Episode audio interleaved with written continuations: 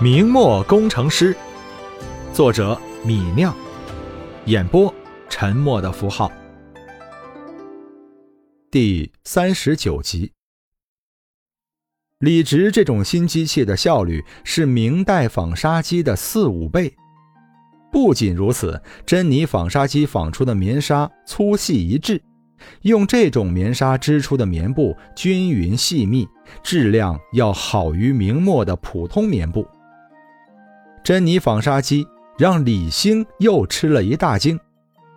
大哥，你这机器也太神了，比娘的纺纱机要快上四五倍，而且这纺出来的纱都一般粗细，十分匀称。你都是怎么想到这些机器的？你这一下子改变了一个行当啊！李直笑着眨了眨眼睛，说道：“一个老道士教我的。”李兴摇头说道。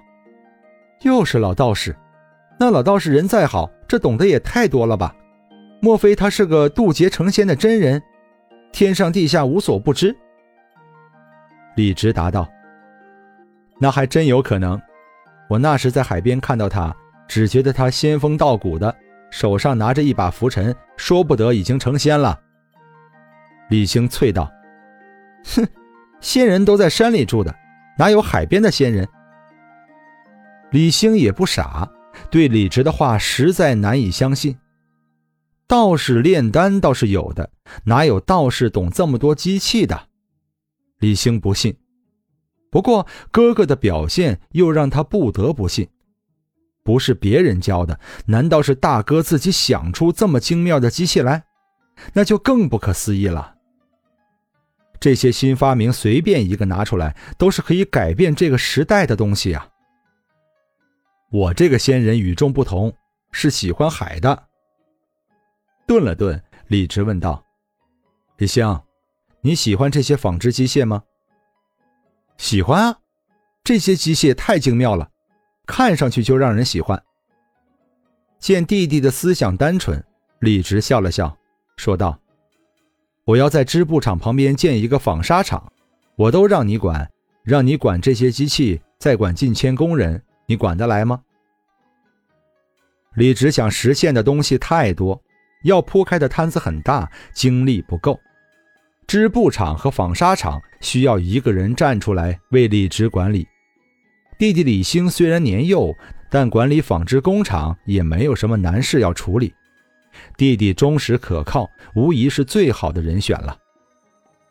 听到李直的话，李兴想了想，就点头说道：“好啊。”这些工人好管，拿了大哥这许多月钱，这些人一个个都战战兢兢的，生怕被我们赶出去，一个个都十分听话，非常好管理。不过你让我去管织坊、肥皂作坊怎么办？李直想了想，说道：“肥皂作坊你不用担心，我自然找到人管理。”顿了顿，李直又说道：“让你管这么多人，我给你十五两银子一个月做零花钱。”大哥，你太义气了！听到李直的话，李兴喜上眉梢，差点从地上跳起来。珍妮纺纱机试验性制造成功后，李直找来泥瓦匠和木匠，挨着城东的织坊又建起一千多平米的厂房，围上围墙。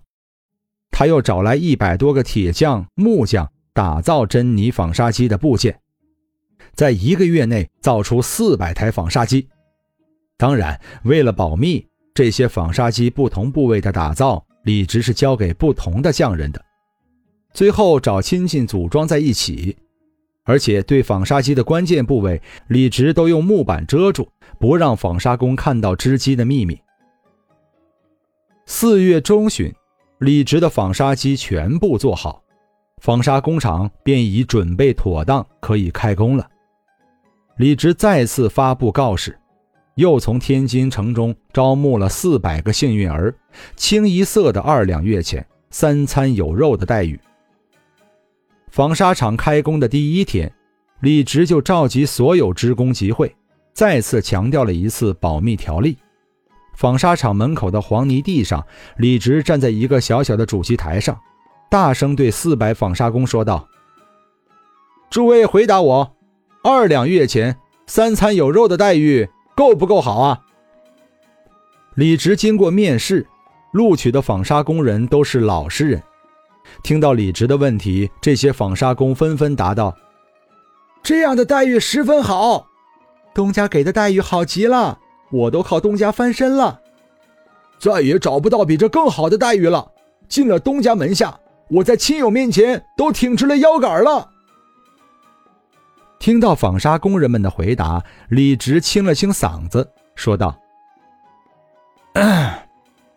诸位既然满意纱厂的待遇，就要记得一条：纺纱厂的机器，你们是不能议论的，也绝不能对外面的人泄露纺纱机的秘密。一旦有人违反保密条例，绝对会被纱厂扫地出门。我再强调一次，但凡透露一点沙场的机械给其他人等的，立即扫地出门。听到李直严肃的警告。纺纱工人们都不敢说话，一时间站着四百人的黄泥地上陷入了一片沉默。李直大声问道：“你们明白了吗？”听到李直询问，众人才大声答道：“我们明白了。东家放心，我们明白的，我们绝不会背叛东家的。”听到众人的回答，李直才满意的点了点头。挥手说道：“明白就好。好了，所有人进场，开始进场熟悉机器吧。”在纺纱厂里将新工人培训了几天，纺纱工厂便开始运转了。培训的时候，纺纱厂的新工人都对珍妮纺纱机无比惊讶，他们哪里见过效率这么高的纱机？一个个都对东家，也就是李直。惊为天人。有了纺纱厂，如今李直只需要购进去过子儿的棉花，就能向织布厂供给棉纱。比起购买棉纱，购买去过籽儿的棉花就便宜多了。有了纺纱厂，如今李直只需要购进去过子儿的棉花，就能向织布厂供给棉纱。比起购买棉纱，购买去过籽儿的棉花就便宜多了，李直可以赚取不少原属于董家棉纱商的利润。这一天，李直正在刚刚落成的纺纱工厂的各个车间里视察，看到工人们都干得十分用心，整个工厂高速运转，心里十分满意。李直走进三号厂房，看到大表兄郑开成在那里和几个主管在讨论管理事宜。郑开成现在是沙工主管上面的经理，月钱五两，手下有五个主管和四十五个沙工。李直走上去，站在郑开成的身后，听到郑开成说道：“纺纱量不能达标的个别工人，还是以手把手指导为主。扣月钱的办法，不到万不得已不要用，否则容易让其他沙工们产生恐慌心理。只有对极个别明显是消息怠工的工人。”才采取停止肉荤供应，甚至扣月钱的办法。郑开成背对着李直，不知道。郑侃侃说着，其他的五个主管都看到李直了，纷纷对李直行注目礼。郑开成见手下们表情有异，这才转过身，看到李直。哎呀，东家来了！郑开成是李直的表哥，按辈分可以叫李直一声弟弟。不过，如今李直的事业一日千里，郑开成十分佩服，不敢托大叫李直弟弟，而是和其他人一样，把李直叫做东家。本章播讲完毕，感谢您的收听。